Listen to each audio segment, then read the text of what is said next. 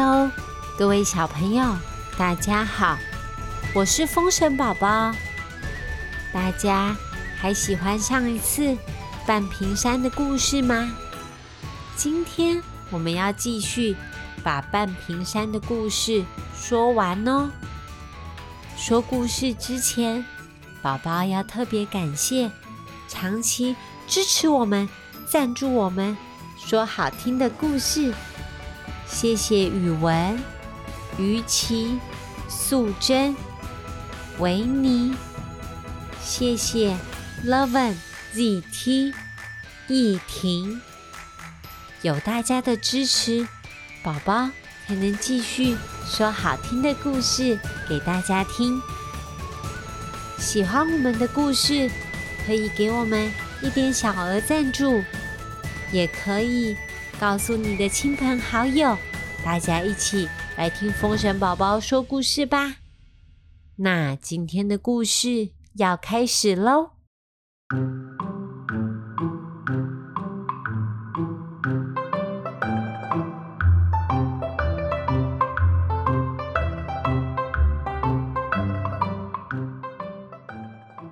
上回说到，小胡子老板。在榕树下摆摊卖汤圆，他打出了吃两碗就不用钱的招牌，吸引了附近的居民，通通来吃免费的汤圆。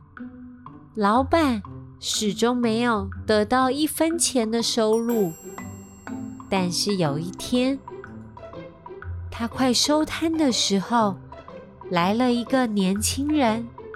他只要买一碗汤圆。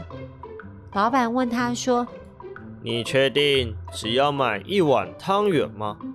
两碗不用钱哦。”年轻人却坚持说：“他只要一碗。”他把十块钱的铜板拿给老板，他说：“我是附近打铁店的学徒，今天刚好肚子饿路过。”我知道做生意很辛苦，所以我想花十块钱吃一碗好吃的汤圆。当然，也不希望老板您整天的心血都白费功夫了。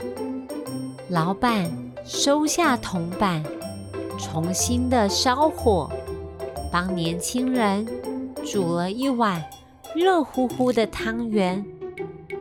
之后这一段时间，年轻人只要路过，依然会掏钱买一碗汤圆。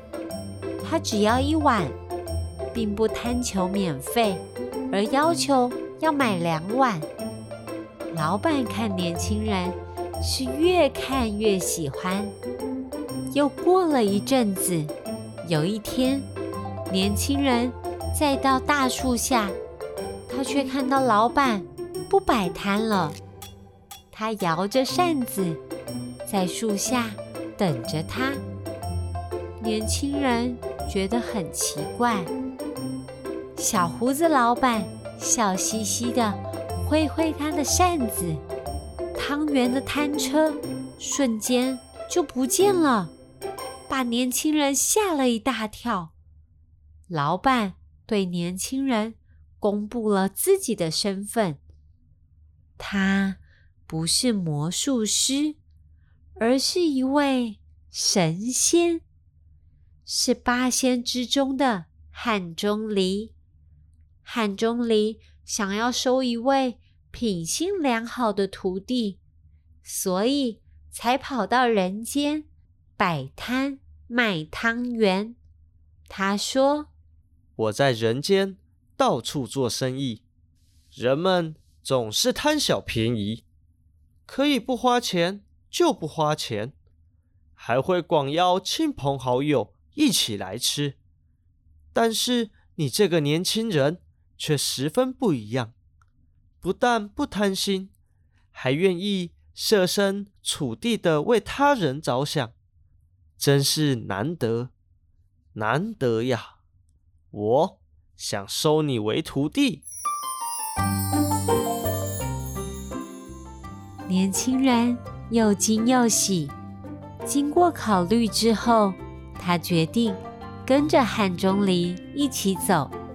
附近的居民知道汤圆老板竟然是神仙之后，每个人都非常讶异，也对自己贪小便宜的行为感到不好意思。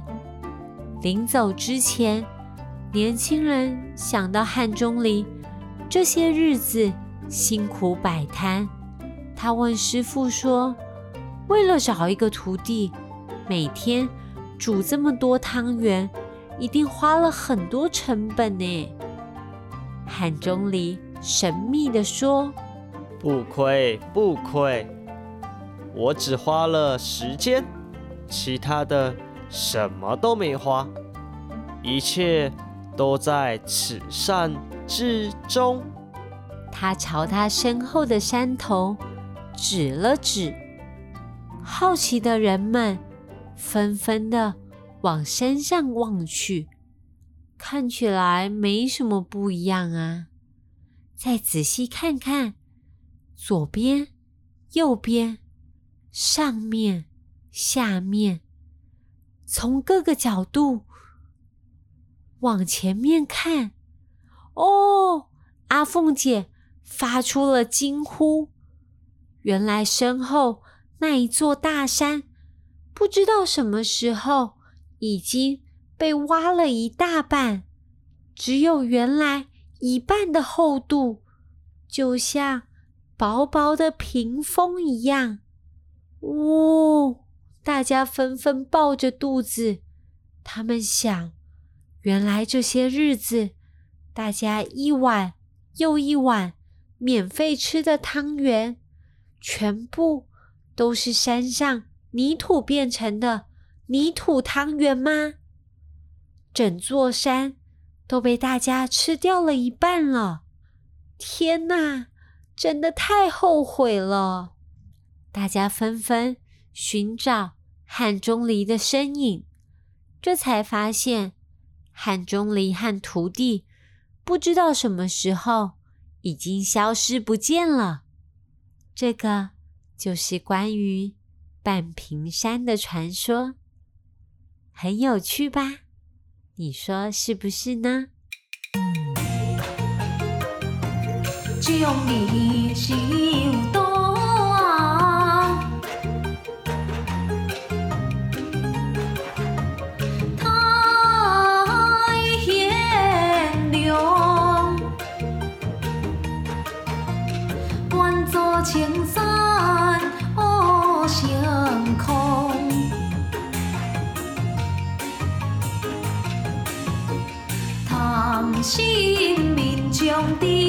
秋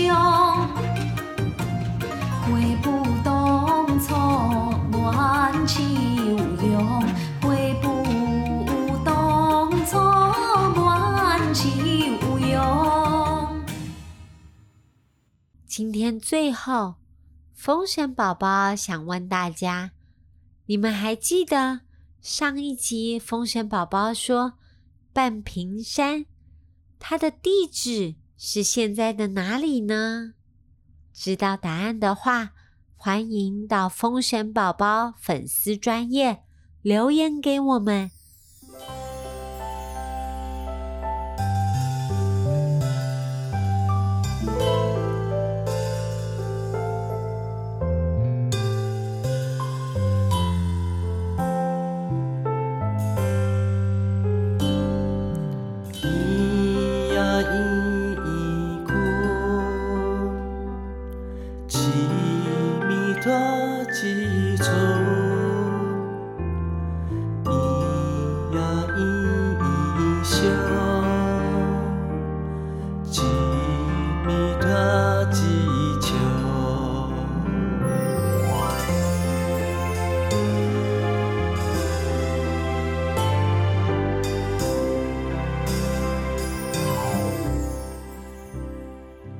今天最后最后，风神宝宝要教大家的台语是“肚子”，巴豆，肚子，巴豆。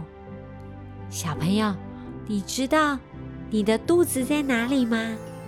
你可以跟爸爸妈妈说：“这个就是我的巴豆，巴豆就是肚子哦。”爸爸妈妈一定会被你吓一跳。